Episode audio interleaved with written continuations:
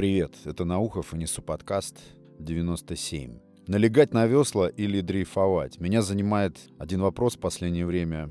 Как обычно, схлестнулись две теории — лед и пламень. Просто разговоры о жизнеощущениях.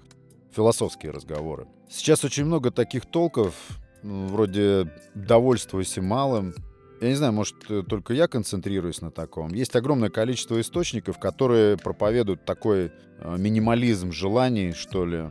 Будь благодарен чему там небу, вселенной за то, что имеешь. Будь этим достаточен. А чаще старайся быть довольным. И вот все в этом роде. Я не говорю, что это такой прям всеобъемлющий тренд. Нет.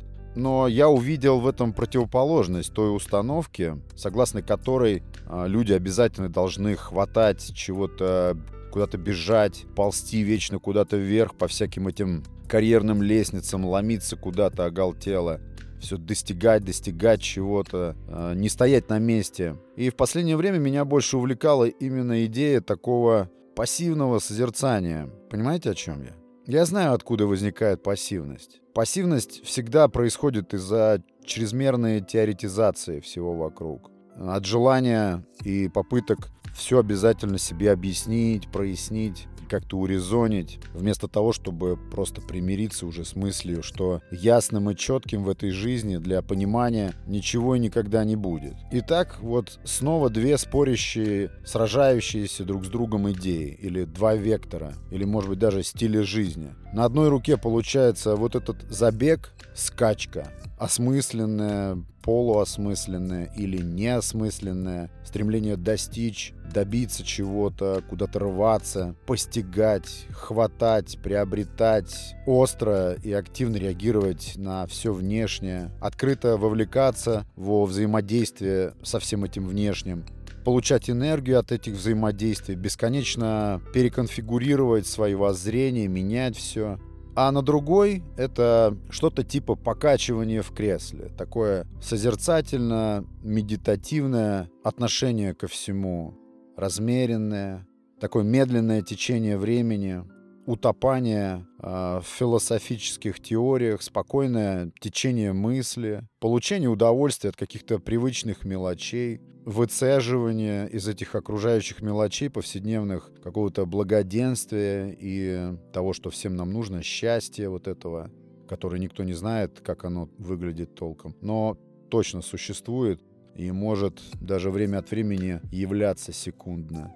Я большую часть жизни был отдан первому способу жить. Медитация, пф, не, это бред, какой-то уход в себя. Нет, там ничего нет, это страшно скучно, думал я всегда. Созерцание окружающего — это бред. Также бред — это размеренность и неспешность жизни. Это позиция слабая, так мне всегда казалось. Это очень похоже на то, что ты просто прячешься от жизни, уклоняешься как бы от нее и прикрываешься при этом тем, что якобы понимаешь смысл вот этого тихого дрейфа, неизвестно откуда и непонятно куда. Раньше я не представлял себе такого способа жить. Это не просто скука и уныние, я так рассуждал тогда, это, в принципе, даже и не жизнь, это просто какая-то инерция, когда ты влочишься вот в этом медитативно-созерцательном облаке, даже плавно соскальзывая куда-то. Вот действие — это да, Действие — это материал жизни. Любой акт, любое движение. Действие рождает все, всю вот эту палитру эмоций, делает так, чтобы глаза искрились. И, кстати, не имеет значения вообще какое это действие. В любом случае, это действие и это возмущение пространства вокруг тебя, это устремление твоей энергии в том направлении, в каком ты хочешь. Тогда ты актор. Ты не ждешь ничего, ты не забиваешь себе голову анализом своих же реакций на нечто, что происходит снаружи тебя. Ты сам то, на что другие должны думать, как реагировать. Действие — это как топливо жизни. Конечно, действию предшествует мысль. Мысль всегда исток всего. Но между мыслью и действием очень много чего еще влезает. Мысль и думать — это разное. Мысль и действие за ней — это одно. А мысль, которая подвергается хоть какому-то обдумыванию, она почти обречена остаться мыслью и отправиться, вероятно, в архив навсегда. Наверное, но очень часто сам процесс обдумывания — это процесс охлаждения мысли, усмирения ее и оформления в итоге до такого вида, когда отказаться от нее становится чем-то уже органичным и естественным. Кстати, так и умирают идеи. А потом ты обчитываешься книжек, обвешиваешься этими книжными идеями, как увесистыми доспехами, идеями людей, кстати, которым нет никакого дела до тебя лично. Это просто экстракт чаще всего их собственного опыта, который к тебе даже, скорее всего, не применим. Я слишком часто предъявляю претензии книгам и книгочтению, как источнику вот этой тягучей пассивности. Ну, я правда так думаю, хоть и жить без них не могу. Ну и вот, а потом мне приглянулась теория вот этой вселенской успокоенности как раз вот этого такого медитативного созерцания всего вокруг, а, минимализм действий. Сделать это, а зачем? Сделать то, а зачем? В любом действии мне стал необходим смысл. Бессмысленное действие, которое ничего мне не даст или даст мало, или существует сомнение, что это что-то может мне дать. Смотрите, сколько пустых измышлений. У вас такое бывает? И самое интересное, я даже сейчас теоретизирую. Но мне это нравится. И сейчас у меня нет сомнений, что совершаемое мной действие принесет мне удовольствие. Потому что чем точнее я выражусь сейчас, тем более точным все это предстанет передо мной в моих мыслях и, возможно, перед вами. И это цель моего акта. На чем я остановился? А, да, мне стало нравиться бездействие. Суета вот эта и чрезмерная активность. Мне показалось, что это не признаки деятельного человека, а признаки того, но это чаще всего бывает, того, что он просто боится остановиться, этот человек. Осознать, что то, что он делает, никому не нужно. Либо не нужно ему, или, что вот еще страшнее бывает, оказаться в моменте, когда понимаешь, что тебя просто не существует без того, что ты делаешь. Вот эти причины, почему люди, по моему мнению, любят быть в упряжке в какой-то. И они, они, мы, мы, выдаем свою активность как наш внутренний выбор. Я просто рассуждаю, я никого не критикую. И вот мне стала дико симпатичная идея вот этого снижения скорости. Тебе как таксисту сказать, останови здесь, я, пожалуй, пройдусь. И начинаешь путешествие в глубину себя. Бросаешь весла. Это тоже очень здорово. Тебе начинает хватать самого течения реки без всяких ускорений. Все идет само собой, а ты просто наблюдаешь. Ты пока не понимаешь, что это тоже крайность, но обнаруживаешь, вот это важный момент, что помимо внешнего есть еще и глубокий, интересный твой собственный внутренний мир. Есть просто ты, ты вот такой, какой есть. А включившись вот в этот всеобщий забег, ты и не знал, кто ты, какой ты, о чем ты. И вот теперь с любопытством этот мир изучаешь. И вот такой вектор размышлений, такое устремление внимания внутрь себя, они обязательно приводят к одной интересной и очень твердой идее, что мир — это и есть ты. И тебе врали, что мир — это то, что окружает тебя. Мир — это то, что содержишь внутри себя ты.